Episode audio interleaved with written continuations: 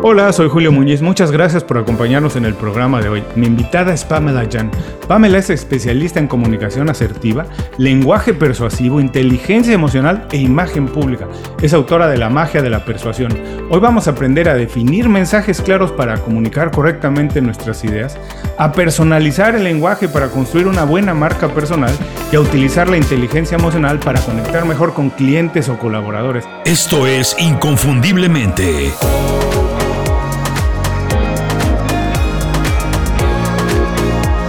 Sé extraordinario en lo que haces.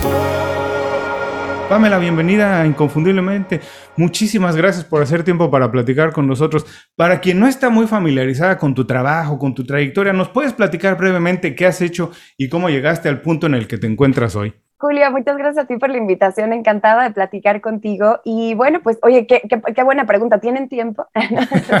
sí. Eh, mira, eh, así como que en resumen, pues he tenido como dos lados importantes en mi vida, ¿no? Esta como faceta artística que yo creía toda la vida. Primero quería que, me iba, que iba a ser maga. De chiquita yo quería ser maga, Julio. quería ser la, la, versión femenina región 4 mexicana de David Copperfield. y entonces, pues por mucho tiempo me dediqué a, a, estudiar todo este arte de la prestidigitación, entender cómo el mago crea y construye experiencias. Y eso fue fundamental, fue vital para lo que hago ahora, ¿no? Ya les iré platicando el cómo todo esto va armando y abonando para que hoy pueda hacer lo que hago y hacerlo con tanta pasión y tanto amor. Pero primero quería ser maga, después pasé de ser maga a decidir, ok, está bien, en México tiene suficiente con el mago Frank y su conejo Blas, no necesita más magos. y entonces pero dije a mí lo mío es el espectáculo, lo mío es crear, construir experiencias, ¿no? Quería ver a la gente embelesada, sorprendida viendo algo eh, maravilloso. Y entonces me eduqué como una showgirl, me dediqué a todo lo que tiene que ver con la, la faceta artística, canto, conducción, actuación, locución, improvisación, stand-up, o sea, lo que me digas y, eh, y mandes. Y mi intención era, era justo ser conductora de televisión, eso es lo que yo quería hacer y por eso me metí a estudiar también la licenciatura en comunicación. Pues pues la vida, porque la vida también tiene su propia opinión, te va llevando, exacto, por, por, otro lugar. Y acabé grabando un disco con Sony Music, con mi grupo, Los Leftovers, y la verdad fue una experiencia maravillosa porque el estar arriba de los escenarios me enseñó también cómo, cómo se pueden generar, elicitar emociones sin ni siquiera abrir la boca. Yo me acuerdo que cuando empezaba a hablar, de pronto yo con una formación como conductora, empezaba a conducir el concierto, ¿sabes? Entonces como ¿cómo están todos? Y me decían los de mi grupo, no, no, no, no, a ver, el rockster no habla, habla lo mínimo indispensable. Y si dice, dice tres burradas y se acabó. Bueno, voy a decir rápidamente que Pamela tiene una trayectoria como artista en la Ciudad de México, bueno, no solo en México, pero inició en México. Para quienes no están familiarizados con su trabajo, eh, eh, podemos considerar una estrella de la música pop, se presentó ante miles de personas, hizo miles de shows, tours, giras y todo. Y a mí me gusta mucho hablar de que cuando hablo con personas de cualquier industria, que muchas veces para encontrar tu profesión hay que ver al pasado. Y muchas veces no se cree, pero yo pongo como ejemplo a los artistas, principalmente a cantantes y actores, que desde niño eran quienes animaban la fiesta en la escuela, porque hay cosas que de verdad que tenemos que aprender a ver hacia atrás y decir, bueno, hay cosas que se nos dan de manera natural, ¿por qué no aprovecharlas? Totalmente. Y aparte, mira, yo creo que cuando logras conjugar tu talento, ¿no? Que es como dices, aquello que se te da de forma natural, que obviamente hay que trabajarlo, no basta con nacer con ello, ¿no? Es eso, ok, ya lo identifiqué, me va a costar menos trabajo trabajar algo que, bueno, valga la rebusnancia, algo que me, que me gusta, algo que se me da naturalmente, pero cuando tú logras conjugar tu talento con la capacidad de servir a otros, ahí eso entonces tu talento se convierte en virtud, ¿no? Y somos realmente pocos, puedo decir, los que tenemos la gran, gran, gran bendición de estarse dedicando hoy a lo que realmente aman, aquello que es su talento, su pasión y que además le, pues nos sirva para dejar una, una huella en el mundo, ¿no? Ojalá cada día más personas lograran como encontrar esa conjunción y eso es obviamente lo que intento en, parte de lo que, lo que enseño, pero, pero sí tienes toda la razón. Y mira, también como decimos en México, lo bailado nadie te lo quita, ¿no? Entonces, cuando yo empiezo a formarme como artista para pues hacer todo lo que quería hacer, Y de repente pues tenía como este lado B, Julio, que era la parte de, me encantan las neurociencias, yo soy como neuróloga de closet, estaba entre comunicación o, o medicina, no sabía bien qué hacer. Y me meto a estudiar todo lo que tiene que ver con inteligencia emocional, con programación neurolingüística, con neurociencias, con pues todo aquello relacionado con la mente humana. Y entonces de repente empieza, empiezan a armarse las piezas del rompecabezas. No es como la mente humana puede ser programada y reprogramada a través del lenguaje, como a través del lenguaje podemos cambiar la estructura del pensamiento, tanto para influir en una negociación o en una venta, como también para generar una historia distinta en, nuestra propia comunicación. Entonces, bueno, pues cuando de repente la vida me, separa, me aleja de esta parte artística de una forma un poco drástica, que ya en alguna otra oportunidad lo platicaremos, empiezo a dar clases en una universidad de las más importantes aquí en México y ahí descubro mi amor por la docencia, pero mm. también descubro el gran interés por parte de los alumnos por estos temas de comunicación y persuasión y la gran carencia, porque en la, escuela nos enseñan miles de cosas, pero difícilmente nos enseñan realmente de inteligencia social y emocional. Así que entonces, mira, apareció por aquí mi, mi, hija. A ver, y entonces eh, ahí es donde tomo la decisión de convertir ese lado B en mi lado A, Julio, y pues como una bola de, de nieve empieza a crecer, crecer, crecer, crecer, empiezo dando cursos en empresas, empiezo a dar conferencias y pues definitivamente me gusta lo que hago y a la gente le gusta lo que hago y entonces pues ahí ganamos todos. Así que así es como acabé lo que hago el día de hoy. Y además eres mamá, que debe ser otra de las profesiones más importantes que debe de, que, además también nunca nos preparan para eso. Es correcto. Así es. Tengo dos hijos. Esta es la grande, que de hecho ya debería estar ahorita en la escuela. Ya te vas. Adiós. ¿Cómo se llama? Julio. Doménica. Hola, Doménica. Hola. ¿Cómo estás? Hola, Bien. Vas para allá. Perdón aquí por el... No, tranquila, no te preocupes. Te veo al ratito. Pero bueno, pues esto es parte del, teletrabajo, ¿no? Cosas que pasan.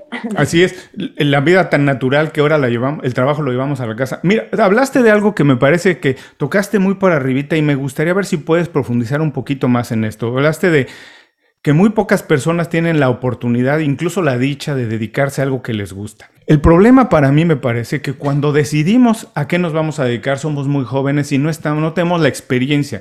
Entonces tenemos la idea de lo que es algo, pero uno se convierte en eso hasta que haces el trabajo. Uno tiene la idea de lo que es un abogado por lo que ve, pero te haces abogado hasta que trabajas y entonces puedes decir si es lo que me gusta o no es lo que me gusta. El problema es que cuando ya nos damos cuenta, muchas veces tenemos años de experiencia en una carrera, eh, cuesta trabajo en ese momento decidir cambiar. En tu caso, además, una carrera exitosa, una carrera pública. Platícanos brevemente ese proceso de cómo decirle no a algo que a lo mejor puede tener éxito, pero que no es necesariamente lo que te llena, quieres intentar algo más y muchas veces ni siquiera eres tú, sino las personas alrededor las que te dicen, pero ¿por qué vas a dejar esto? ¿Por qué vas a empezar otra vez desde cero?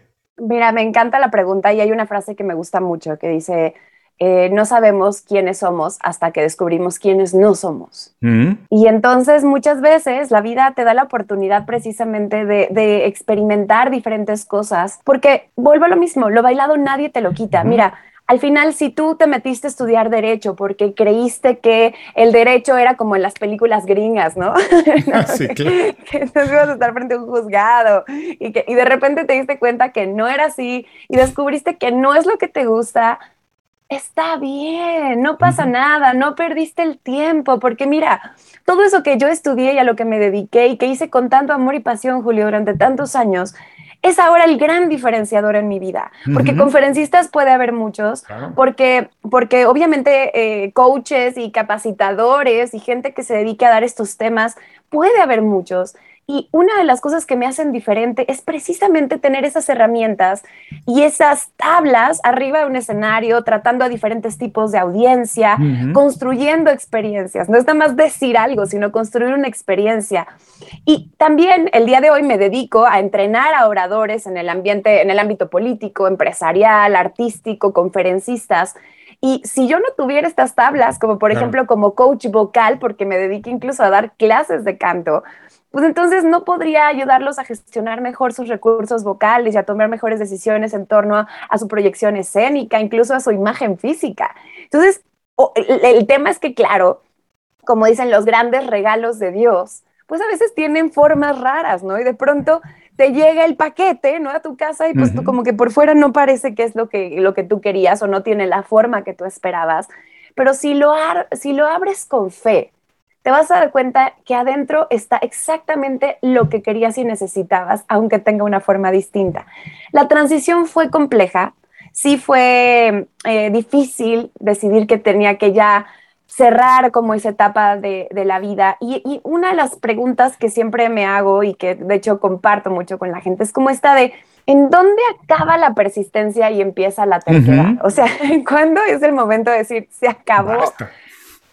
Basta. Para mí son dos cosas. Bueno, y fueron dos cosas. Una, en ese ambiente yo tenía que hacer cosas que no estaba dispuesta a hacer. O sea, que no que no iban con mis valores, ¿sabes? O sea, desde un eh, vestirme de determinada manera o hacer determinadas cosas a cámara o detrás de cámara, que yo no quería hacer y que además yo tenía como esa semillita dentro que decía, tienes que cuidar tu imagen porque tu credibilidad va a ser fundamental para lo que hagas el día de mañana.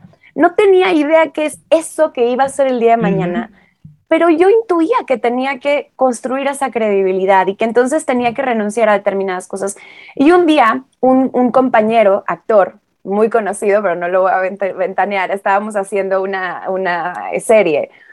Y, y, yo no quise hacer una, una escena como pues medio sensualona con él y entonces él se indigna y se acerca después y me dice, ¿por qué? O sea, te doy asco, que le digo, no, no, no va por ahí, ¿no? O sea, en realidad lo que pasa es que, mira, tengo un novio y tengo un suegro y tengo un papá y tengo una credibilidad que, que necesito construir una reputación. ¿Para qué? No sé, pero siento que esto no me va a ayudar. Y me dijo, mira, es muy loable y está perfecto. Me dijo, pero le estás quitando la oportunidad a muchas otras personas que sí están dispuestas a hacer lo que tú no, de estar aquí. Y en ese momento me cayó el 20 de julio y dije, tiene toda la razón, tiene toda la razón. O sea, no puedes estar en algo a medias, o le entras con todo o no le entras. Entonces dije, entrarle con todo a esto implica para mí algo que no estoy dispuesta a hacer. Entonces voy a buscar otra cosa en donde sí puedo entrarle con todo y en donde me sienta cómoda y sienta que va más con mi esencia. Ese es lo primero. Y lo segundo es que creo que la vida se trata de disfrutar el camino, ¿no? No se trata de, encontrar el éxito al final del arco iris, Entonces, si el camino empieza, a ver, siempre va a haber dificultades, siempre va a haber esfuerzo, siempre vas a, te va a tocar hacer cosas que no te gustan, siempre. Pero si de repente tu camino ya se empieza a volver tan escabroso que ya lo estás sufriendo, ya no tiene caso. Cambia de camino, no va por ahí porque la vida está hecha para disfrutarse en todo el proceso. Me encanta porque sí, yo comparto con esta visión de que la vida no es un lugar, perdón, la, la, felicidad no es un lugar, sino son pequeños momentos que vamos construyendo todos los días y se van acumulando, porque es difícil, si no, sería imposible alcanzarla y quedarte ahí a vivir. Son pequeñas sumas de cosas que vamos disfrutando.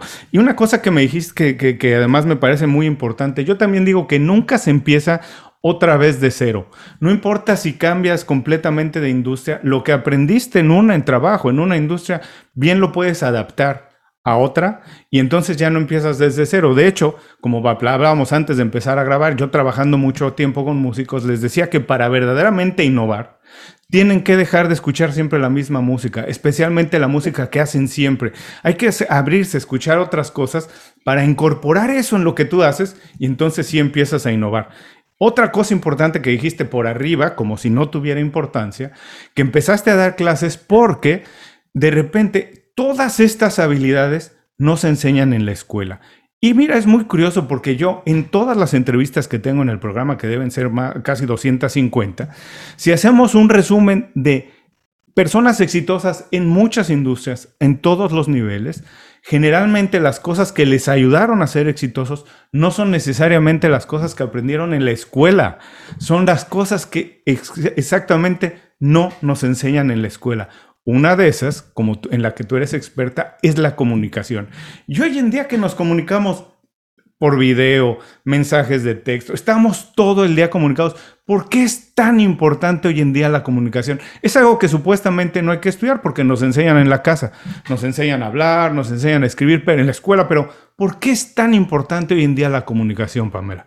Que sabes que Julio, justo ahí está la confusión, ¿no? Porque uno piensa que ya por saber estructurar frases y decir palabras y tener un determinado vocabulario, ya sabemos comunicarnos, ¿no? No es lo mismo hablar que comunicar, porque hablar pues sí es emitir sonidos y decir las cosas que piensas, así como las piensas, como te vienen a la mente. Comunicar implica realmente penetrar la mente de la otra persona, implica realmente sembrar una idea, que esa idea germine y que entonces ese mensaje haga, eh, eh, em, digamos, transforme eh, la, experiencia de la otra persona y la tuya. Es decir, si tú, por ejemplo, quieres que tu pareja haga algo o deje de hacer algo que te molesta, la forma en la que lo comuniques va a ser vital para que él o se enoje y haga todo lo contrario nada más por puro coraje. Claro. sí, pues ahora, ¡ah! ¿no? o realmente haga lo que tú le estás pidiendo. Entonces, como bien decía un político mexicano, forma es fondo, ¿no? O sea, porque cuando tú cuidas la forma y cuando realmente, y te acuerdas que mencionaba lo del mago, ¿te acuerdas? El mago construye experiencias, pero fíjate, tanto el mago y el comunicador, que todos debemos de ser magos de la comunicación, porque todos dependemos de la comunicación, como bien dijiste, para triunfar tanto en lo personal como en lo laboral. El mago, del, el mago, el mago ilusionista y el mago de la comunicación tienen dos cosas similares en común. Fíjate, el mago ilusionista sabe dirigir la atención de la gente de manera inteligente, deliberada, con un objetivo claro. El mago desarrolla una habilidad que se llama prestidigitación o en inglés slide of hand o slide of mouth, ¿no? Es como prestidigitación verbal y prestidigitación no verbal. La prestidigitación es, no basta con que te sepas el truco. Tú puedes decir, ah, mira, yo me sé el truco, yo sé cómo lo hizo. Pero si no tienes la habilidad para hacerlo de forma tal que la gente no se dé cuenta o que pueda realmente dirigir la atención de la gente, no sirve de nada que te sepas la teoría. Entonces, el mago dirige la atención de la gente con sus manos, con su lenguaje corporal, a una mano, mientras prepara el truco en la otra. Pero también a través de contar historias, de cómo gestiona sus su voz, de sus recursos visuales y demás, también va generando y sembrando ideas y emociones que en conjunto crean un efecto que se llama magia, ¿no? Es el arte del ilusionismo. Lo mismo pasa con el mago de la comunicación, o sea, nosotros debemos de ser hábiles para dirigir la atención de la gente hacia donde nos conviene dependiendo de nuestro objetivo. Debemos de ser hábiles para combinar nuestros recursos de comunicación verbal y no verbal para construir experiencias, para mantener abiertos los canales de comunicación. ¿Y por qué es fundamental hoy y siempre? Porque de eso depende que negociemos, de eso depende que vendamos, de eso depende que, que, no solo eh, este, eh, consigamos pareja, sino que además mantengamos a nuestra pareja y, estemos felices. De eso depende, pues básicamente de eso depende todo. Hay mucha gente que se frustra porque tiene grandes ideas y entonces, caray, era mi idea, pero la presentó otro y la presentó bonito y, se llevó los aplausos y no es justo porque era mi idea, pues aprende a presentarla tú. Claro. Y de hecho, en la vida, no sé si estás de acuerdo que absolutamente todo es una negociación, como decías, con la pareja, con los compañeros de trabajo, incluso pueden ser cosas hasta tan pequeñas como dónde vamos a comer hoy, el cereal que se come en la casa, absolutamente todo es una negociación. Hay una percepción mala de la negociación en términos generales, la gente cree que la negociación es algo malo, que es algo que siempre te va a confrontar con alguien. Incluso la idea de la persuasión, que tú mencionas muy bien, esta idea de que comunicarnos bien quiere decir meternos en la mente del otro y dirigir un poco la experiencia, no tiene por qué ser malo necesariamente como la concepción mayoritaria existe. Se puede dirigir a una buena experiencia. Esta idea de negociar para obtener, como tú dices, el aplauso que además te mereces porque fue una idea, o conseguir los objetivos que tú quieres, ¿no? Es que totalmente, como bien dices, la negociación normalmente pensamos que es solamente un tema de transacción o que es, es conflictiva, ¿no? Entonces, que es como negociamos cuando, cuando hay conflicto. No, no es cierto. Como dices tú, todo el tiempo negociamos. Lo que pasa es que no nos damos cuenta. En realidad, lo que sucede es que las negociaciones son conversaciones poderosas. Así es. Son, son conversaciones capaces de mover el mundo. ¿Y cómo? Pues con pequeñas cosas, pequeñas acciones. E incluso negociamos con nosotros mismos. Ay, me paro y hacer ejercicio. No, ay, no es que está lloviendo y qué tal que entonces me da pulmonía. No, mejor me voy a dormir otros 30 minutos porque además hoy tengo un día muy... Ahí estás negociando contigo mismo, ¿no? A veces a tu favor, a veces en tu contra, pero negocias todo el tiempo. Y la persuasión tiene que ver también con eso. Siempre hablo de la gran diferencia entre persuadir y manipular, Julio, y es muy importante entenderla, ¿no? Porque la gente me dice, ¿nos vas a enseñar a manipular? Y digo, ¿como para qué? si eso ya sabes hacerlo desde que estás chiquito, desde tu primer berrinche, ¿no? que chantajeaste emocionalmente a tus papás en el supermercado y te compraron lo que querías nada más con tal de que te callaras. Ah, pues ahí aprendiste a manipular. La, primera vez que contaste una mentirita piadosa porque no supiste cómo decirle a tu esposa, sí, sí te ves gorda. y dijiste, mi vida te, te ve divino esa vez. Ahí estás manipulando. La primera vez que contaste una verdad a medias porque si no, no te iban a comprar el producto y entonces mejor lo dejaste en letras chiquitas, ahí estás manipulando. Entonces, básicamente la manipulación es el, tienes un objetivo y pasas por encima de los demás, a costa de los demás para obtener lo que tú quieres. Es egoísta. Puedes valerte de los mismos medios que la persuasión. Eso es muy importante entenderlo. O sea, puedes tener las mismas herramientas, lo que cambia es la intención, es la ética detrás de esto. Mm. La persuasión es un ganar-ganar, Julio. La persuasión es entender que así como tú tienes intereses, necesidades, motivaciones, la otra persona también los tiene. Y que si tú eres hábil para escuchar, para observar verdaderamente, para identificar esos intereses y entonces eh, conjuntarlos con los tuyos, esa, esa coyuntura entre lo que tú necesitas y lo que el otro necesita y cómo los dos pueden coadyuvarse para lograr y crecer mutuamente. Eso es la persuasión. La persuasión nos, nos ayuda a construir una inteligencia social, una mejor sociedad y nos ayuda a mantener relaciones con clientes, con tu pareja, con tus hijos no solo con esta gratificación inmediata de, ay, obtuve, vendí lo que quise vender, aunque no le sirviera al otro, sino es a mediano y a largo plazo. Entonces, por eso es que la persuasión es un verdadero recurso de comunicación. Me encantó esta parte que dices, creo que lo deja muy claro que la persuasión y la manipulación pueden utilizar más o menos las mismas estrategias y herramientas, pero la manipulación pasa por encima incluso de las personas o de los valores, puedes traicionar tus valores con tal de, obtener un objetivo que a lo mejor tú consideras que en ese momento es importante, pero para mí el problema, eh, Pamela, no sé si estás de acuerdo, es que muchas veces las personas no, no se han dado el tiempo ni han hecho el ejercicio de decidir qué es importante para ellos, cuáles son sus valores. Creo que no lo tienen muy claro.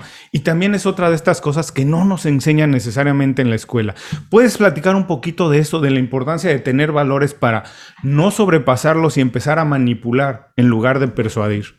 Claro, pues e, es empezar por, por entender que el mundo está hecho de gente, ¿no? Y que vas a necesitar de la gente para alcanzar tus sueños. Entonces, si tú le haces daño a la gente, aunque inmediatamente creas que te saliste con la tuya, más temprano que tarde esa persona se va a dar cuenta que lo que hizo fue un gasto y no una inversión, que le viste la cara, que le mentiste, que lo manipulaste. Y entonces esa persona se va a quedar con un mal sabor de boca de ti, de tu marca o de tu producto.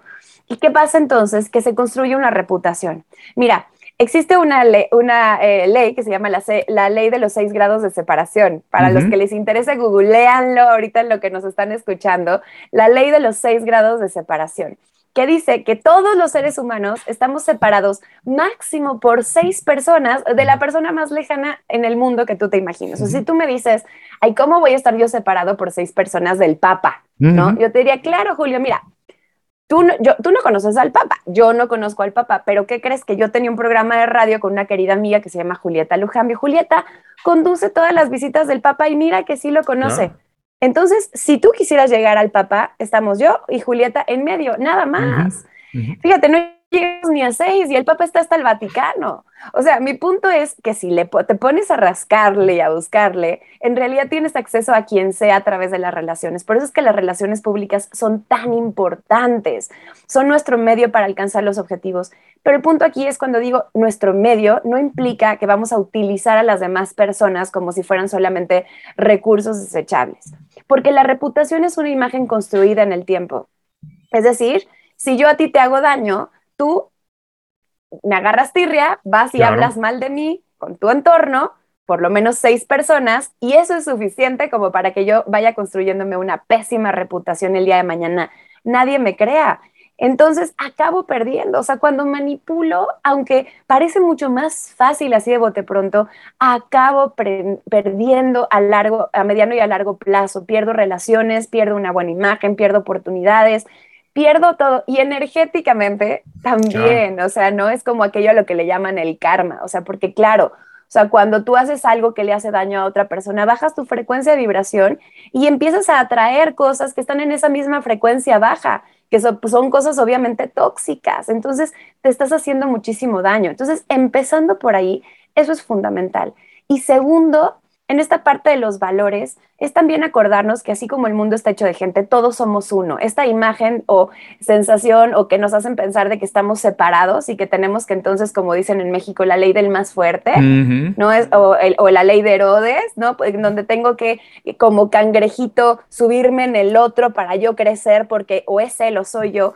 Eso es una, eso es una cortina de humo. La competencia que aplasta es una cortina de humo que nos mantiene en el subdesarrollo cuando entendamos que hay para todos, que nos necesitamos entre todos para crecer, que la competencia no funciona tanto como funciona la colaboración y que si hay algún tipo de competencia tiene que ser solo una competencia que inspira, ¿no? No que aplasta. Entonces, ahí nos damos cuenta que solo así vas a contribuir a tu propia felicidad mientras estás construyendo una mejor sociedad. Qué bueno que hablas de esto, me gusta mucho porque además hace un par de semanas eh, dependiendo de, de, dónde vivamos, a lo mejor todo el mundo se enteró que un par de eh, tremendos empresarios billonarios eh, llegaron al espacio. Y a mí me, me parecía muy curioso que se hablaba como de un éxito individual. Finalmente Jeff Bezos viajó al espacio, finalmente eh, Richard Branson viajó al espacio. Y era lo que más me llamaba la atención de las notas es que era como un éxito personal y se celebraba la manera individual de ellos de haberlo conseguido, cuando seguramente para eso se debe necesitar un tremendo equipo. Pero nos puedes platicar esto, eh, un poco, hablar de la importancia de utilizar la persuasión para formar buenos equipos, que efectivamente hay alguien que da la cara, pero el éxito se consigue únicamente cuando tienes un buen equipo y cómo podemos utilizar eso, la persuasión, para formar buenos equipos de trabajo. Mira, un mal líder, un jefe autoritario, es una persona que piensa que la gente trabaja para él, ¿no? Es como que los demás están ahí para servirme y eso se nota en todos sus conductas y comportamientos y naturalmente en sus resultados. Un, un buen jefe, un buen líder, digamos así como, un buen líder sabe que su gente y él trabajan juntos, ¿no? O sea, que nada más él tiene como diferentes responsabilidades y, que está colaborando. Pero un líder persuasivo tiene claro que trabaja, él trabaja para su gente. ¿Ves la gran diferencia? El líder persuasivo sabe que no está ahí solamente para coordinar esfuerzos, sino para servirle a su equipo. ¿Cómo le sirve un líder a su equipo?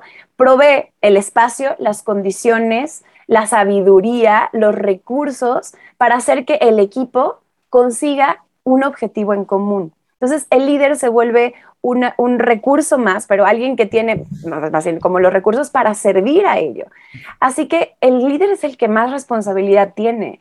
Una persona que llega literalmente al espacio y entonces dice, llegué, es todo lo contrario a lo que acabamos de mencionar, ¿no? O sea, es, Eh, pero desgraciadamente es, lo veo todos los días, ¿no? Cuando me toca trabajar de repente con directores de empresas en esta parte de comunicación asertiva y de liderazgo y les empiezo a hablar sobre los carismas del líder, sobre lo que implica realmente ser un líder, sobre se quedan atónitos porque tampoco es algo que les hayan enseñado. Y normalmente nos convertimos en el líder que aprendimos a hacer por, por um, imitación. Si tuvimos un jefe autoritario, nos vamos a convertir en un jefe autoritario, no porque seamos malas personas, Julio, sino porque es la única referencia que tenemos de lo que ser jefe implica.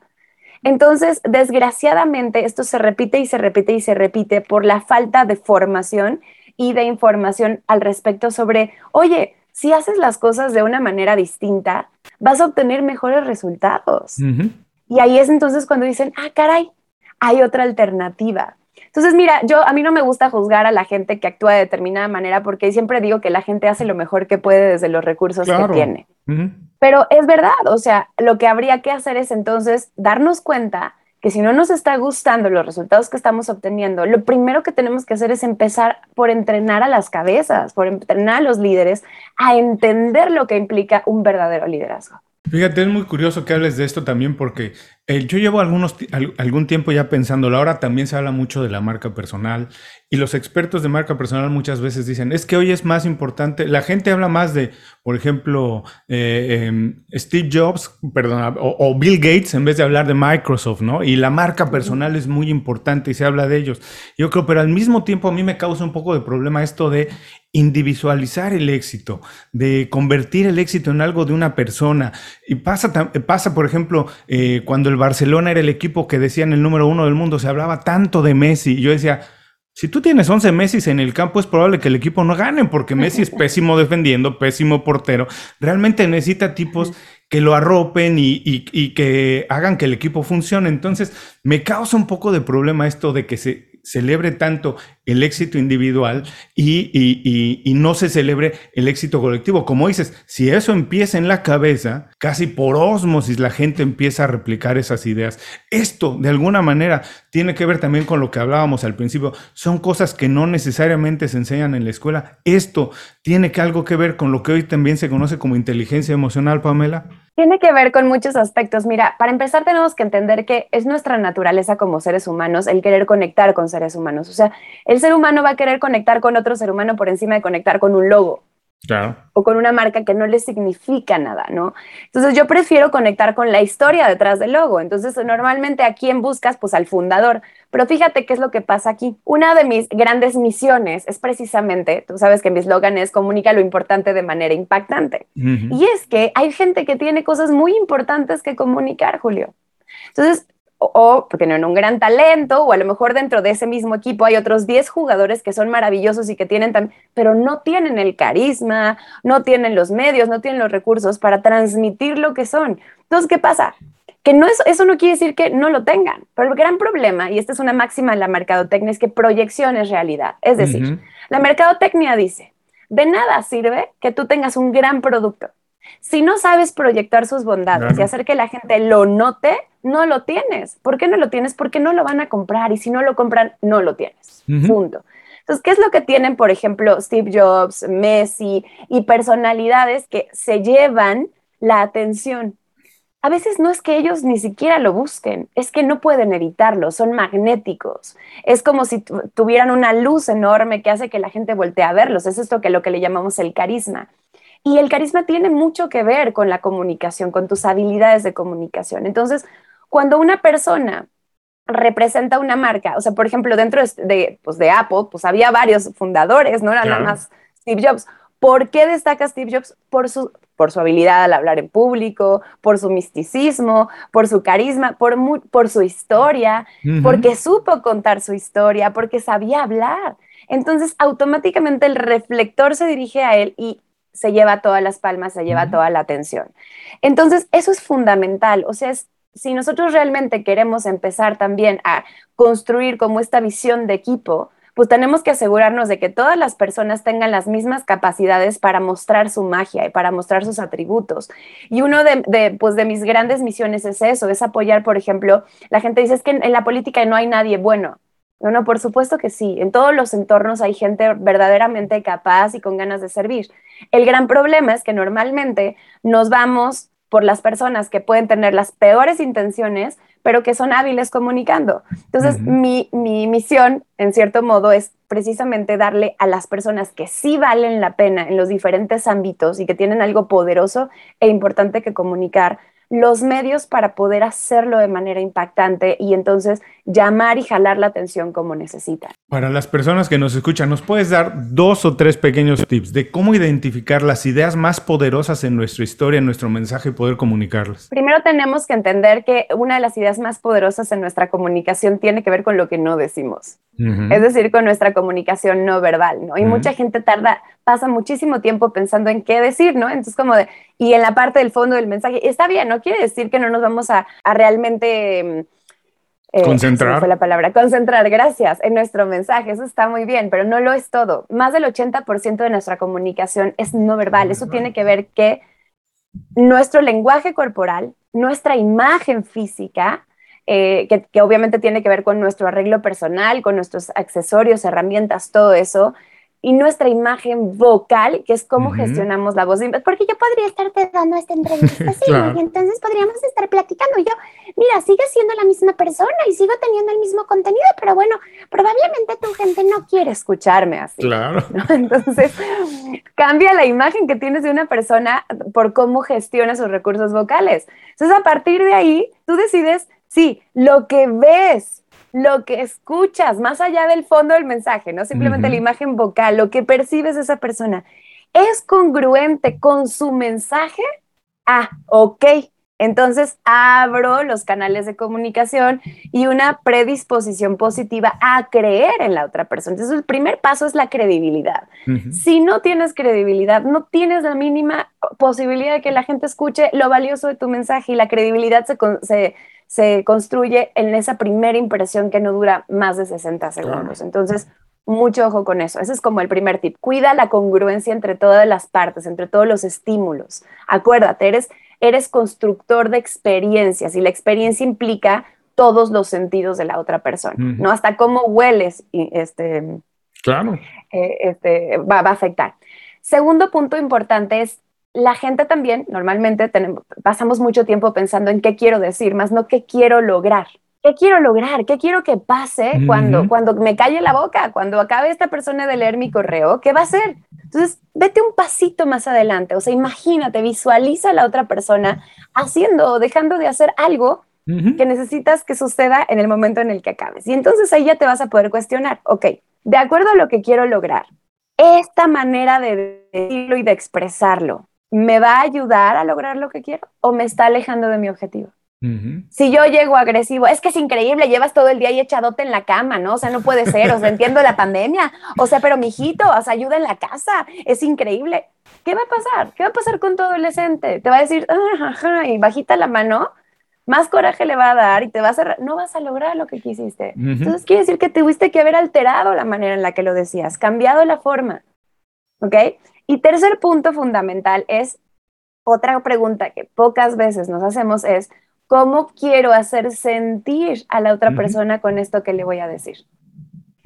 Porque si yo tengo en mente, y esto sirve hasta para una campaña publicitaria, hasta para una campaña política, ¿no? O sea, es un, elijo la emoción que quiero generar con este mensaje o con esta campaña o con lo que sea, con esta experiencia, y a partir de esa emoción que elijo, construyo la experiencia y entonces elijo la forma y elijo el fondo. Y esto es muy importante porque tú con el mismo mensaje puedes hacer a una persona sentirse preocupada o hacerla sentirse entusiasmada o hacerla sentirse em, amenazada o hacerla sentirse valorada. Solamente cambiando la forma del mensaje. y, los sentimientos funcionan como combustible hay sentimientos que al momento en el que aparecen enfrente de o, adentro de la otra persona, van a ayudarle a esa persona a llevar a cabo lo que le estás pidiendo o van a construir todo lo contrario. Mm. Entonces, bueno, pues yo creo que esos serían como tres claves fundamentales que son distintas a lo que normalmente eh, leemos o escuchamos por ahí. Además, es como decías, la primera impresión es inevitable. Las personas nos van a juzgar, nosotros queramos o no, nos van a juzgar. Y como dice el dicho, si se va a juzgar un libro por la portada, ¿por qué no tener una portada impresionante? Que la primera impresión invite a abrir el libro, ¿no? Ahora, Pamela, todo esto que nos has dicho, de alguna manera lo habíamos entendido, lo habíamos aprendido y medio aplicado antes que trabajábamos uno sentado al lado del otro. Hoy que muchas personas están haciendo el teletrabajo, trabajando a distancia desde casa, me imagino que las reglas del juego no es que necesariamente los objetivos cambian, sino la manera de alcanzarlo. Te voy a pedir también si nos puedes decir, porque mira, yo he visto muchos errores en reuniones por video, desde cómo aparecen las personas que están sentadas, eh, a veces, bueno, muchas veces no se tienen eh, el espacio adecuado, pero se ve atrás la cama, mal tendida incluso, o, o, las personas no están ni siquiera alineadas, arregladas, mal sentadas, en fin. Y creo que son pequeños detallitos que a lo mejor tienes que cuidar nada más para proyectar una imagen eh, profesional, pero nos puedes decir, por ejemplo, ¿Cómo debería abrirse una, videoconferencia, una reunión en video y dos o tres tips de cómo alcanzar estos objetivos de fortalecer tu credibilidad, de alcanzar lo que quieres, decidir lo que quieres y que con la comunicación lo vas a conseguir y cómo transmitir a las personas una buena experiencia, hacerlas sentir cómodas en la reunión y sentir que están teniendo una reunión provechosa, que se está avanzando? Claro, a ver, vámonos primero por partes. Lo que tienes que, que planear antes de tu conferencia tiene que ver con varios aspectos, ¿no? Es obviamente, regreso al punto, congruencia y experiencia, congruencia y experiencia. ¿Qué es lo que quieres? Acuérdate que el, proceso de proyección funciona más o menos así.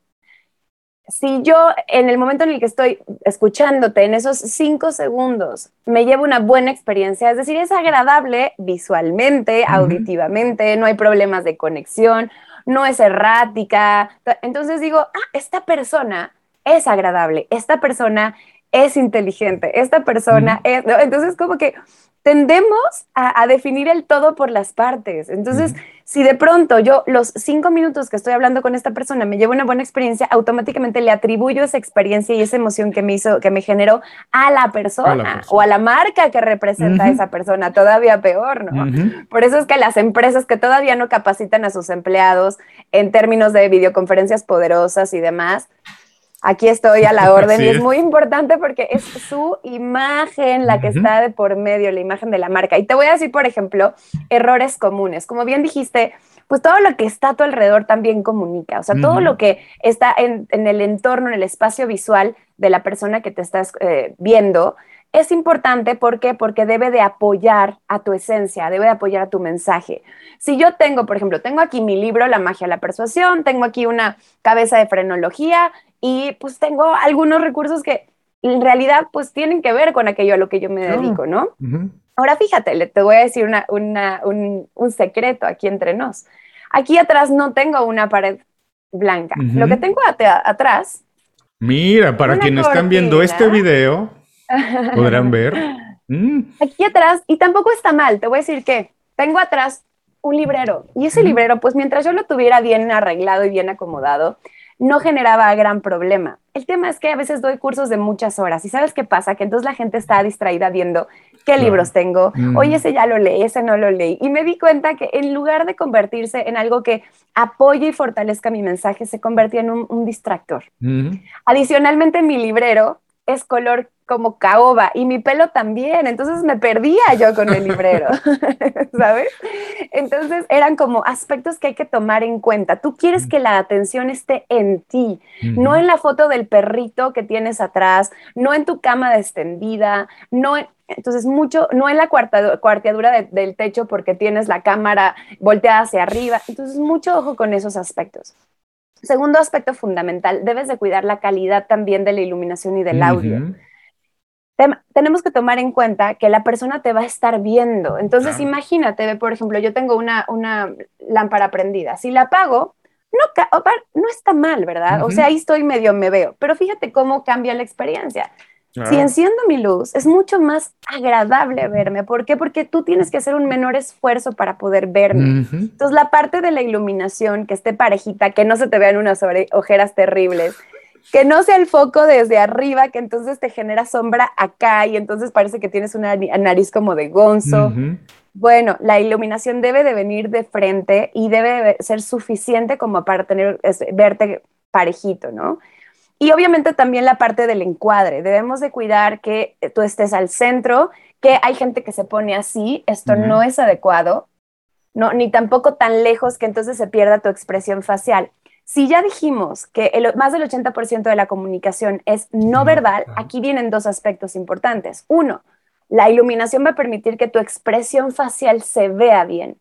Una expresión facial visible genera confianza. Si tú no puedes ver las emociones que está experimentando la otra persona, tiendes a, a dudar. Entonces, por eso es muy importante. Dos, si estás hablando y no se ven tus manos porque estás acá estás perdiendo una gran oportunidad de comunicar y entonces vas a perder además la atención de la gente. Entonces debes de ponerte a un punto en donde sí puedas utilizar tus manos de forma natural, ¿no? Porque si estás acá, ni modo que hagas esto, tampoco será natural. Eso.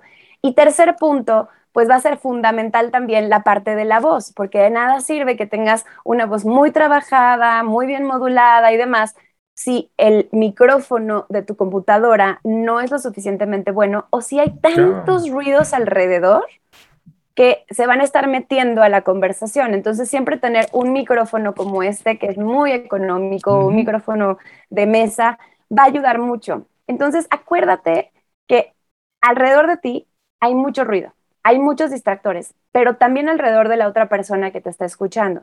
Por eso también, brevemente, uno, sé breve, ¿ok? Entonces, olvídate de las reuniones de hora y media, de dos, no, aquí entre en comunicación como muchas cosas en la vida, menos es más. Entonces, sé muy, muy, muy concreto porque si no vas a empezar a perder la atención de la gente. No más de 60 minutos. Si necesitas más de 60 minutos, tienes que hacer un break, permitir que la gente se tome un descanso.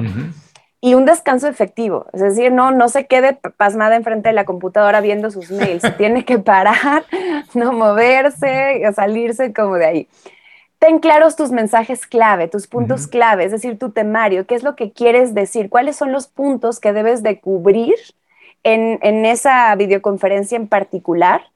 No, no lo improvises, ¿no? Ten muy claro qué es lo que tienes que decir y por supuesto ten muy claro lo que tienes que lograr, ¿no? ¿Qué es lo que quieres lograr? Porque si no, luego nada más se convierte en una conversación eterna en donde pues platicamos un chorro de cosas, pero no llegamos a ningún acuerdo o no, o no, no construimos ningún objetivo. Bueno, son recursos, como dices, que no son eh, caros, que son recursos más bien de poner atención y que todo el mundo tiene alcance de ellos, tiene, los tiene al alcance. Por último, en esta parte de las videoconferencias y de la comunicación, he visto mil errores, Pamela, pero nos puedes decir cómo hay que abrir una conversación, cómo hay que abrir una reunión y cómo hay que terminarla.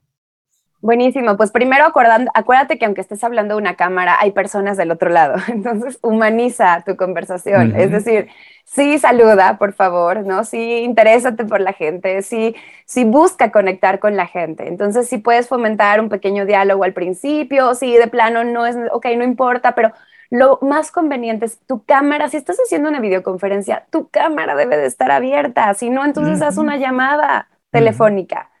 Si la otra persona abre su cámara, estás obligado a abrir la tuya. Así es. Si no quieres abrir tu cámara, entonces desde antes, cuando haces la cita, le dices a la persona, oye, me gustaría que nos conectáramos por, video, por videollamada para irte mostrando una presentación, pero no es necesario abrir las cámaras. Entonces, haces que la persona, sobre todo las mujeres, no tengan que una hora antes empezar a emperifollarse y arreglarse para estar medianamente, ¿no?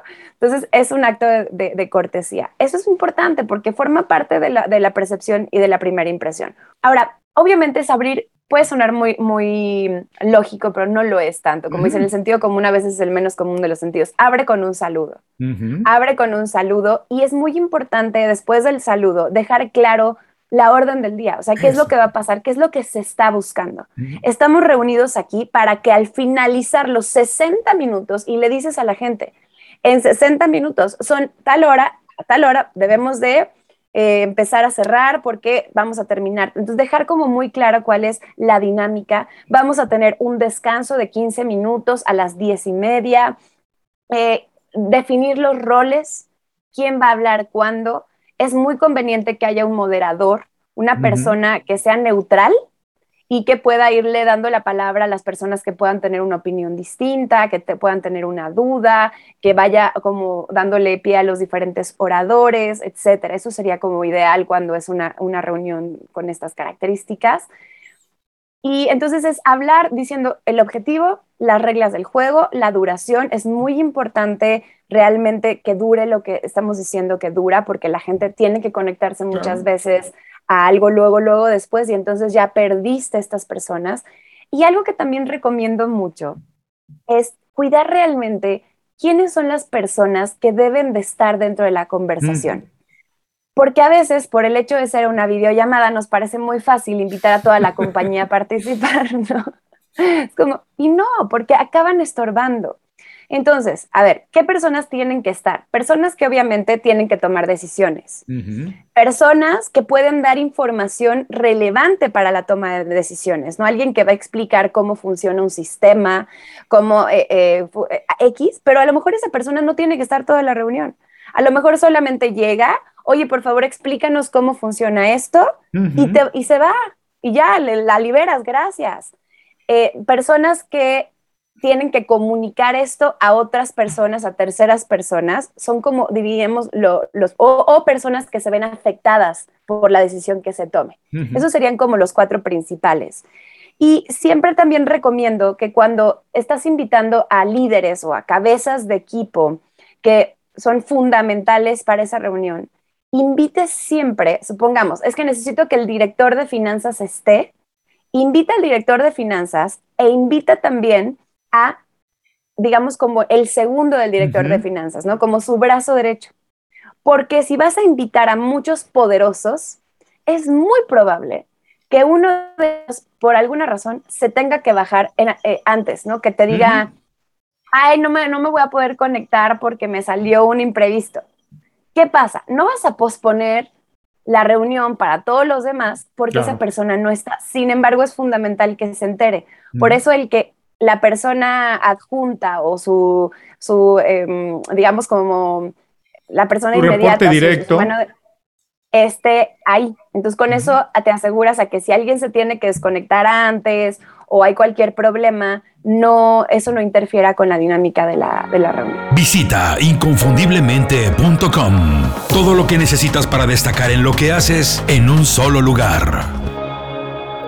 Gracias por seguir con nosotros. Estoy platicando con Pamela Jan. Pamela, entramos a la segunda parte de la entrevista. Aquí son preguntas más breves, un poco más para entender tu mentalidad. La primera parte que nos has dejado es de esas que hay que escuchar muchas veces. Ahora que estamos haciendo mucho teletrabajo, hacer notas, incluso quien no lo ha hecho, adecuar un poco su espacio donde está trabajando, con todos estos recados, con todos estos consejos que nos dejó Pamela. Pero ahora quiero entender un poco más de ti. Lo primero que quiero saber es ¿Cuál consideras que ha sido el hábito personal definitivo? Tenemos muchos, pero ¿cuál consideras que ha sido el más importante, el definitivo, el que más te ha ayudado a alcanzar objetivos? Julio, no me pido permiso. Eso. no me pido permiso. Mira, ¿sabes qué? Que cuando, cuando te ofrecen oportunidades y demás, siempre aparece el miedo, ¿no? El miedo es como básicamente ese estado de alerta de, oye, esto no lo sabes hacer, nunca lo has hecho, qué miedo. Pero el miedo no significa no puedes. El miedo significa nunca lo has hecho. El miedo significa prepárate. El miedo significa, ojo, eh, esto es diferente a todo lo demás. El miedo no significa paralízate. Entonces, si vuelves al miedo tu consejero, si lo escuchas un poquito de más de lo que debes de escucharlo, te paraliza. Para evitar eso, yo digo sí sin pedirme permiso, ¿no? Entonces, oye, este, te invitan a dar una conferencia. Mi primera conferencia, que, la primera conferencia que di en la historia de mi, de, mi vida profesional fue en, una, en un foro en la convención de MBS en Acapulco. Una cadena de televisión, para quien nos está escuchando fuera de México. Muy importante, ¿no? Y había más de 600 personas en donde todos son comunicadores, ¿no? Entonces, la verdad es que, pues dije, va, claro, sí, por supuesto. No pido permiso, no me pido permiso. Lo que hago es que, desde luego, me preparo muchísimo. Entonces, es, confío en mi capacidad para sacar adelante cualquier reto. Y entonces es como, ok, ¿qué necesito hacer para poder llevar a, cabo esto? Y entonces ahí pongo manos a la obra. Pero de entrada digo que sí, que sin, pedir, sin pedirme permiso, porque si no, por miedo dejaría de hacer el 80% de las ah, cosas que hago. Nunca me habían dicho eso como un hábito, pero qué bueno que lo, que lo mencionas así. Ah, vale la pena eh, empezar a adaptarlo, no tener miedo. Sabes, siempre, nunca, muchas veces no tomamos algunas oportunidades porque creemos que no estamos listos y yo creo que es precisamente cuando tenemos que tomar las oportunidades, cuando el zapato nos queda un poco grandes, porque si no, no hay oportunidad de crecer. Si siempre saltamos a zapatos del mismo tamaño, no vamos a crecer. Hay que saltar cuando el zapato está un poco grande y llenarlo, creciendo, pero ya en la posición. Ahora, eres emprendedora, evidentemente, te gusta estar aprendiendo cosas nuevas y eres muy atrevida. Me imagino que estás aprendiendo cosas nuevas todo el tiempo. ¿Hay algo distinto o nuevo que estés haciendo ahora? Que a lo mejor hace poco aprendiste o descubriste para hacer mejor tu trabajo? Sí, me he vuelto madrugadora, ¿no? Y te voy a decir una cosa. Mira, tú, tú mejor que nadie lo sabe, ¿no? O sea, quienes estamos en la industria de la música, siempre tenemos el dicho de I'm not a morning person, ¿no? O sea, no soy una persona mañanera, porque pues nuestra vida es de noche, ¿no? Hasta las juntas son en bares. o sea, ¿qué te puedo yo decir? Entonces, entonces, por mucho tiempo, em, aparte yo siempre, mira, te voy a decir que a mí de, la universidad era tan desvelada, porque es mi momento en donde todo el mundo está dormido y entonces es mi momento de mucha creatividad y soy muy nocturna. Y me decían BAM en lugar de PAM porque es un vampiro, ¿no? Entonces, claro que yo estaba muy acostumbrada más bien despertarme tarde. Y a ver, diciéndote tarde tampoco te estoy diciendo a mediodía, no, Pero para mí era, o sea, despertarme a las 8 ya, es ya era madrugar, 9 era un horario digno, 10 ya sería como lo ideal, pero ya me empezaba a entrar culpa de que había perdido la mitad de la mañana. Entonces, digamos que una 9 es, era muy buen horario. Pero ¿qué pasa? Que de repente me convertí en mamá y que, ¿qué crees? Que los niños sí son mañaneros. Entonces de repente, pues 7 de la mañana se despiertan y entonces los tienes que atender y entonces ya me paraba yo mal y de malas. Y sí me pasaba mucho, Julio, que, que incluso cuando tenía trabajo, dando clases en la Universidad de Anahuac, a veces me tenía que parar a las 6 de la mañana. Para llegar a clase de 7 y no sabes cómo sufrí los dos años que tuve que hacer esto y cómo sufría pararme a las 7 a ver a mis hijos porque cambiarles el pañal y darles la leche. O sea, era, era insufrible. Y entonces me cuestioné, dije, a ver, esto claramente me está obstaculizando, de entrada mi felicidad. Claro. Y, y como bien decías al principio, pues somos los que somos lo que creemos que somos hasta que nos damos cuenta que podemos ser otra cosa. Así es. Dije, si necesitara un hábito ahorita, algo distinto, hacer algo distinto, tener un hábito distinto que no hubiera tenido antes y que me alivianara la vida, dije, despertarme temprano, como un hábito y como algo que yo percibiera como disfrutable. Entonces lo empecé a implementar y la verdad es que lo logré, lo logré eh, porque cambió mi diálogo interno, porque en lugar de despertarme y decir, ay, ya me ah. tengo que despertar, era un, ah, me voy a despertar porque es lo que quiero, porque es lo que me sirve, porque es lo que necesito, porque es lo que me hace bien. Y entonces a través de este, de este diálogo interno, poco a poco le fui ganando el reloj. Y, cuando tengo periodos de, de, mucho trabajo, me acostumbro a pararme a las 6 de la mañana para... para poder como mm, apropiarme de mi mañana, para aprovechar ese tiempo donde la gente sigue dormida y poder concentrarme a resolver cosas que en una hora resuelvo mejor que en una semana. Te lo juro que en una hora, a esa, a esa hora, he, resuelto cosas que me tomarían siglos y que me ayuda a ganarle tiempo a mi tarde para poder estar con mis hijos. Entonces ha sido un hábito y una creencia que me transformaron completamente eh, la, forma en la que hago las cosas y que me permite ser mucho más eficiente, tanto en mi labor como mamá y como esposa, como en mi labor como profesionista. Hay muchísimas ventajas, la verdad, convertirse en un morning person. Yo sé que para muchas personas es difícil, pero rápidamente platico. Yo ah, trabajando cuando trabajaba en la Ciudad de México, conoces perfectamente las distancias en la Ciudad de México. Así que si yo salía de mi casa alrededor de las siete y media de la mañana, podía llegar a la oficina a las nueve, nueve y media, diez. No sabía pero si salía al 10 para las 7, llegaba a la oficina a las 7 y media. Así que decidí hacer eso. Llegaba, abría la oficina antes de que nadie llegara, pero entonces tenía hora y media o dos horas para contestar emails, trabajar adelante de todos.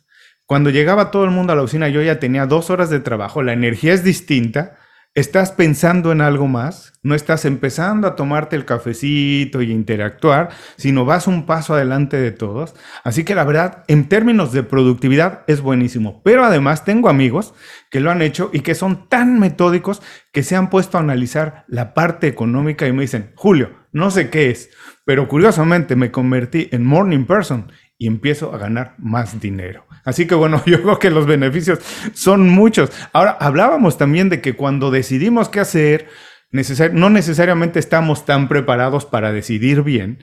Sabes, a mí me pasó muchas veces que pasaron en frente de mí oportunidades y a lo mejor no las tomé o no las aproveché como debía haberlo hecho. Por ejemplo, estudiar bien matemáticas. No lo aprendí cuando tuve la oportunidad y ahora me doy cuenta que incluso hasta para la música son importantes pues porque son el orden de la vida.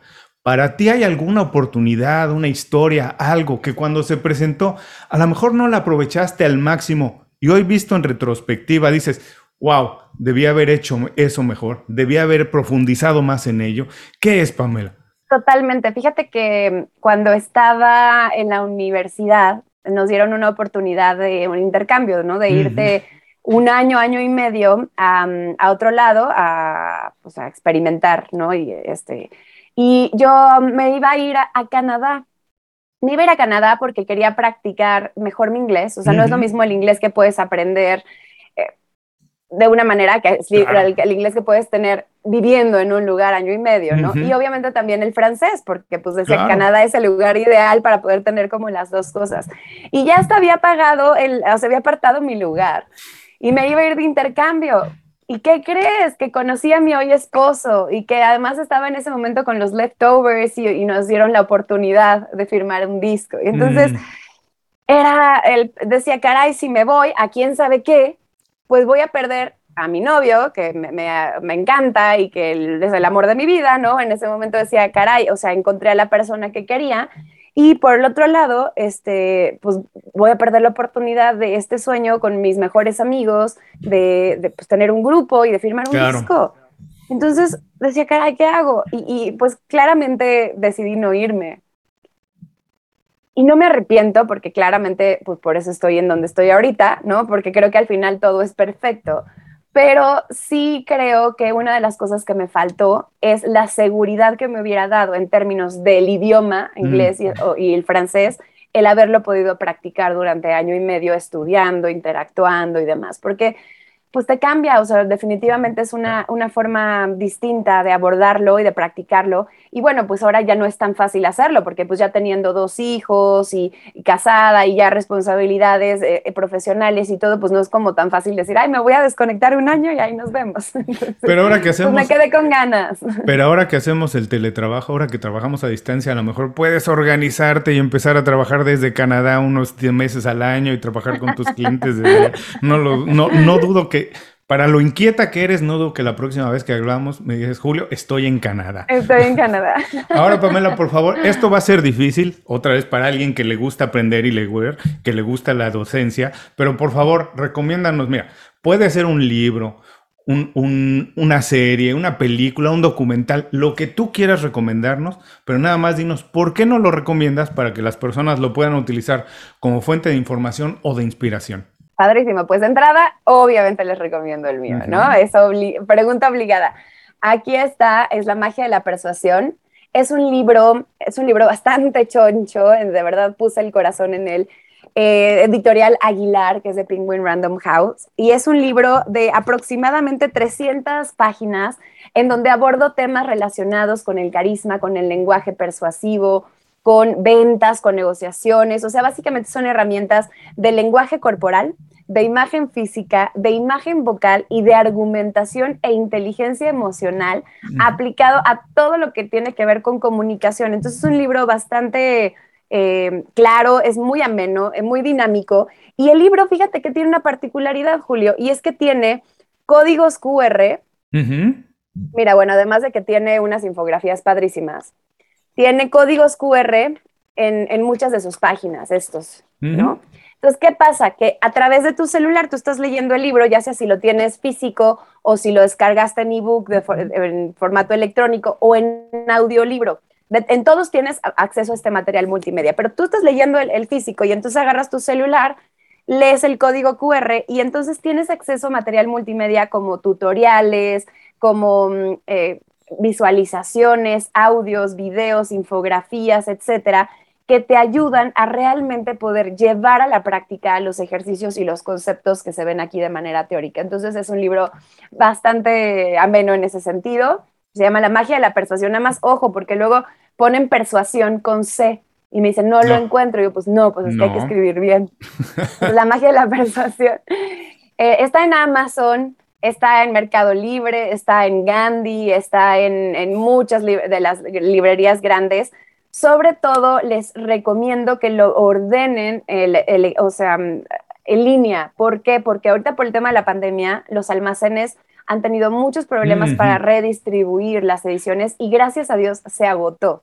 Ah. Al año de, que salió a la venta, gracias, se, convirtió en un bestseller, se agotó y pues ha costado trabajo la redistribución, pero, pero si lo pides en línea, hasta por ejemplo en Gandhi o en Amazon, sin problema te llega. Y en audiolibro lo narro yo.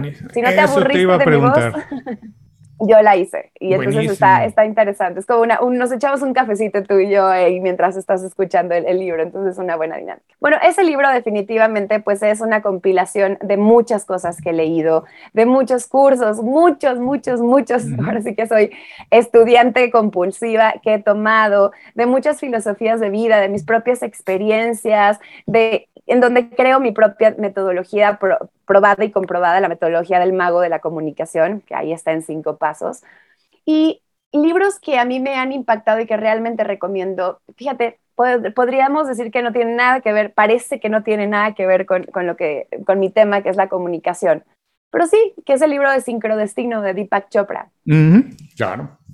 Ese libro creo que habla mucho sobre cómo nos comunicamos nosotros mismos lo que vivimos, ¿no? O sea, el, tú puedes ver las mismas, las situaciones de diferentes maneras y la manera en la que tú percibes lo que estás viviendo va a cambiar completamente la experiencia de vida que tengas. Entonces, el, libro de Sincrodestino te ayuda a entender que lo que pasa son sincronicidades, es como decimos, son causalidades y no casualidades, o diosidencias y no coincidencias, y que si pones atención si estás realmente presente y estás realmente alerta a los mensajes que, que te da la vida, como bien decías tú, oye, naces con un talento, voltea hacia atrás, observa y ahí vas a encontrar muchas de las respuestas que por falta de, de atención a nuestra voz interna, a nuestra intuición, muchas veces pasamos de largo y desaprovechamos las oportunidades. Ese y también el, el libro, que está en libro y está en película, que se llama El, el Camino del, del Guerrero, espérame, del The Path of the Peaceful, Warrior, The Peaceful Warrior, ¿no? Este, del guerrero pacífico. Esa película es maravillosa, tiene no, se las, no, se las quiero spoilear, pero te ayuda a replantearte en gran medida. Es una película reflexiva, es una película muy, muy inspiracional que te ayuda como a replantearte muchos de los procesos y muchas de las perspectivas que a veces te pueden estar limitando. Entonces también lo, recomiendo muchísimo. ¿Y qué otro?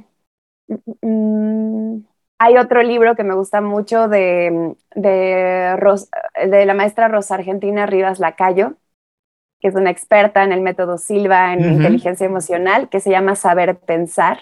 Es una, ella es una querida amiga, gran maestra, le he aprendido muchísimo. Además, colabora en mi libro en la parte de, también de inteligencia emocional. Tuve la gran fortuna de que aceptara la invitación. Y ese libro de Saber Pensar también es un libro que pues literalmente te cambia. A mí me hizo, literalmente ese libro, lo puedo decir así, me, me salvó la vida, Julio. Wow. Porque yo estaba en un proceso de estrés brutal. Yo tenía asociado, fíjate qué interesante, yo tenía asociado por mi experiencia a las personas que yo admiraba, eran personas que, que tenían cierto nivel de éxito, eran personas que siempre estaban estresadas, ¿no? Y que siempre es como, como, es que tengo muchas cosas que hacer, es que estoy abrumado, es que estoy en un caos, mi vida es... Rara. Entonces, cuando yo empiezo a tener éxito, entonces, ¿qué crees que yo hacía?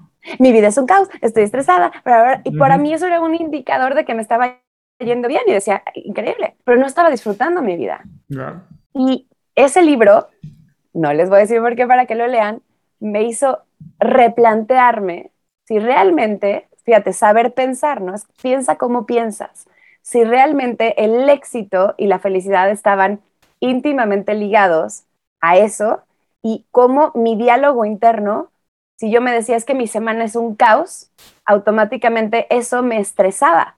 Es ah. decir, mi semana está llena de aventuras, mi semana está llena de emoción, o sea, de emociones o de retos. Eso es mucho más adecuado. Entonces, también se los recomiendo. Si están manejando, si están haciendo ejercicio, no se preocupen, regresen más tarde a las notas del programa, las notas del video y dejaremos las ligas directas a todas las recomendaciones de Pamela. Te voy a comprometer a que hagamos otro programa nada más para hablar de esto que es tan importante de la persuasión que tenemos del éxito, que parece que tener, estar eh, ocupados todo el tiempo sin tener espacio para pensar, eso es lo que es exitoso. ¿Y cómo lo vemos? Intentamos repetirlo y si hacemos eso nos creemos exitosos y no necesariamente es cierto. Pero antes de pasar a la siguiente pregunta, les voy a decir, ahora que las cosas están cambiando tanto, no es que los empleos se van a desaparecer, pero va a desaparecer, va a cambiar la manera en que hacemos el trabajo todos vamos a tener que hacer más marketing, más ventas, más persuasión. Así que dense la oportunidad,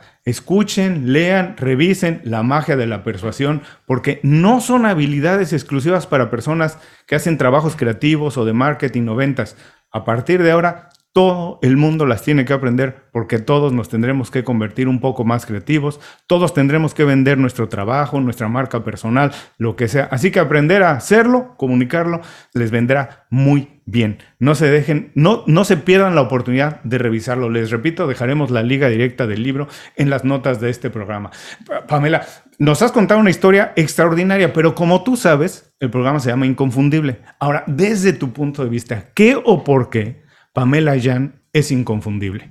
Yo creo que me hace inconfundible mi estilo. Siempre, nunca dejaré de ser una showgirl, ¿no? Al final me encanta, me encanta el show. Entonces, creo que también cuando tú tienes algo importante que decir, pero además lo haces ameno y lo haces, lo dices con sentido del humor, eso no le resta lo importante, lo relevante, lo contrario. Entonces, eh, lo mío es un, eh, sí, soy profunda, pero, pero no soy rimbombante más bien me gusta que las cosas sean fáciles de asimilar, hago un gran esfuerzo por comunicarlo de esa manera. En este libro, por ejemplo, hay conceptos que en otros se abordan de forma, o que en otras filosofías se abordan de forma muy elevada, ¿no? Y entonces pensamos que persuasión es nada más para alguien que tiene un doctorado o un posgrado. Y no, en realidad es para todos, no necesitas ni tener primaria para aprender a persuadir. Entonces, el, el hacer contenidos como este, que sean, que sean asimilables y que sean relevantes tanto para alguien con una formación muy básica como alguien que tiene siete posgrados. Eso es un gran reto y eso es a lo, que más le pongo atención. Eso es una cosa. Y fíjate que otra de las cosas que, creo que me, me, diferencian y que me hacen inconfundibles, Julio, es que abordo la comunicación de forma integral. Mira, la mayoría de la gente eh, piensa que la comunicación solamente está relacionada con la comunicación interpersonal, ¿no? El cómo nos desarrollamos e interactuamos con el mundo. Y está bien, pero eso es solamente una parte. Yo manejo la comunicación desde su triada. Y la triada es la comunicación interpersonal, que es la inteligencia social. La comunicación intrapersonal, que es cómo nos comunicamos con nosotros mismos, o nuestros pensamientos que es la comunicación intrapersonal o inteligencia emocional. Bueno, la inteligencia emocional forma parte de esto. Y la tercera es que yo soy un ser muy espiritual, entonces no puedo separar la espiritualidad de lo que hago porque sería completamente incongruente. Y le llamo comunicación trascendental. La comunicación trascendental es la manera en la que nos comunicamos con Dios, con el Creador, con el universo, llámale como le quieras llamar pero es entender tu propósito y tu misión de vida. Cuando tú tienes una comunicación trascendental adecuada, tienes una buena relación con Dios y tienes una buena relación incluso con las cosas difíciles, eso te vuelve resiliente. Entonces, bueno, pues abordo la comunicación desde esta triada y eso me permite favorecer y construir hacia el desarrollo humano, que es mi prioridad, y, yo creo que ese es un, un gran diferenciador. Bueno, y la diferencia más grande es que sabes exactamente qué te importa y cómo te gusta hacerlo, porque dijiste al principio que tu estilo de hacer las cosas, y eso es lo que te hace inconfundible, que nadie más lo hace como tú, y todo el mundo debería tener conciencia de que todos tenemos una manera de hacerlo. Si ponen atención a qué hacen y cómo lo hacen, entonces desarrollan lo que Pamela ha logrado hacer, un estilo de hacer su trabajo. Las personas nos han acompañado durante un buen rato. Hay muchos mensajes en la conversación, Pamela, pero si les puedes dejar uno, si puedes decirles, quédense con este mensaje de esta plática, ¿con qué te gustaría que se queden? Me gustaría que, se queden con eh, la gran posibilidad, ¿no? De que en realidad a través de una comunicación asertiva, tanto hacia afuera como hacia adentro, pueden convertirse en personas capaces de transformar su experiencia de vida si los resultados que están teniendo en el ámbito que sea no son los que quieren, no son los que se merecen o no son los que les hacen y permiten ser felices, no tienen por qué conformarse. Repito, la gente hace lo mejor que puede de los recursos que tiene. Sin duda, uno de los recursos que te va a cambiar la vida para bien es el hacerte de más herramientas de comunicación. Nunca basta. Yo sigo entrenándome, yo sigo capacitándome porque siempre hay otro nivel que desbloquear y entre más niveles desbloqueamos, más hábiles nos volvemos para interactuar y para comunicarnos con nosotros mismos, mejor se vuelve nuestra experiencia de vida. Así que la comunicación para el desarrollo humano y no solamente para pasarla bien, para ser carismáticos y para pues vender más, ¿no? sino realmente de una forma mucho más integral. Bueno, qué buen mensaje para todos. Ahora rápido, dinos, ¿dónde podemos saber más de ti, de tu trabajo, qué publicas, tus cursos? ¿Dónde podemos ir? ¿Dónde están todos esos recursos? Claro, bueno, pues en mi página pueden encontrar todo. Estoy como www.pamelayan.mx www.pamelayan.mx. En redes sociales también las atiendo yo misma. Estoy constantemente subiendo información. Me encuentran en Facebook, en YouTube, en Instagram y en Twitter como Pamela Jan MX, igual que la página, pero sin el punto. Pamela Jan MX. Y los cursos, ahorita estoy el primero de septiembre a punto de empezar uno que ya será el último que daré en el año. Es un curso virtual que es un híbrido entre tiempo real y, algunas cosas que ya están pregrabadas. Es una experiencia de cinco semanas increíble que se llama Presentaciones Poderosas. Es un desafío. Eh, es para cualquier persona que quiere mejorar sus habilidades para hablar en público, ya sea frente a una audiencia chiquita en una reunión, a través de una reunión virtual, en un salón de clases, en un juicio oral, hasta en, una gran, en un gran auditorio como conferencista. Hay desde amateurs hasta gente ya muy profesional en el mismo grupo y conviven y se, se nutren mutuamente. Entonces, es un, es un curso que realmente te cambia y te transforma, ¿no? No se queda solo en la parte teórica, es muy práctico y nos vamos a, divertir mucho, ya lo he impartido en varias ocasiones con muy buenos resultados. Entonces, el primero de septiembre empieza, contáctenme, pidan mi información sobre el curso de presentaciones poderosas y con muchísimo gusto se los mando. El 25 de agosto voy a dar una masterclass gratuita que hmm. son cinco claves para, para, hacer tus presentaciones poderosas. Entonces ahí les voy a dar información también relevante, 25 de agosto. Y bueno, pues los demás cursos que doy de comunicación estratégica y negociación, de, de lenguaje persuasivo, etcétera, los pueden encontrar en plataformas como Cursiva, cursiva.com o creana, creana.com. En la aplicación de Creana ya tengo un curso que lleva más de 2.000 estudiantes en menos de seis meses. Nos está yendo padrísimo, que es de negociación y comunicación estratégica. Entonces también te voy a pasar el link, Julio, para que lo pongas acá. Si no, en mi página lo pueden encontrar. Y estén pendientes porque voy a seguir subiendo cursos pregrabados a, a plataformas como Creana principalmente para que ustedes puedan tomarlos a tiempo, al tiempo que ustedes quieran a demanda. Y les repito, otra vez, si están haciendo ejercicio, si están manejando, si están caminando a su mascota, no se preocupen, regresen más tarde, dejaremos las ligas directas a todas estas herramientas que nos acaba de mencionar Pamela. Pamela, muchísimas gracias por dedicarnos tiempo, por ser tan abierta, compartirnos con nosotros tus experiencias, tus ideas, tus conceptos. Te mando un abrazo muy grande. Espero que la próxima vez sea en la Ciudad de México comiéndonos unos tacos con una negra modelo, hablando de comunicación. Y si no, te voy a recibir con mucho gusto en Miami. Iremos a comer aquí comida cubana, tomaremos un café y seguiremos platicando de esto. Qué rico, como sea, te lo agradezco mucho, Julio. Un placer, gracias por la invitación y te felicito por este podcast, que ya llevas muchos y muy buenos invitados y entrevistas. Gracias por permitirme ser parte de este gran esfuerzo. Yo hago poco, los invitados hacen el trabajo más importante. Y a todos los que nos escuchan, con esto terminamos la entrevista con Pamela Jan. Les recuerdo que todos los consejos, así como los datos para saber de sus cursos, todas sus herramientas los van a poder encontrar en las notas de este programa.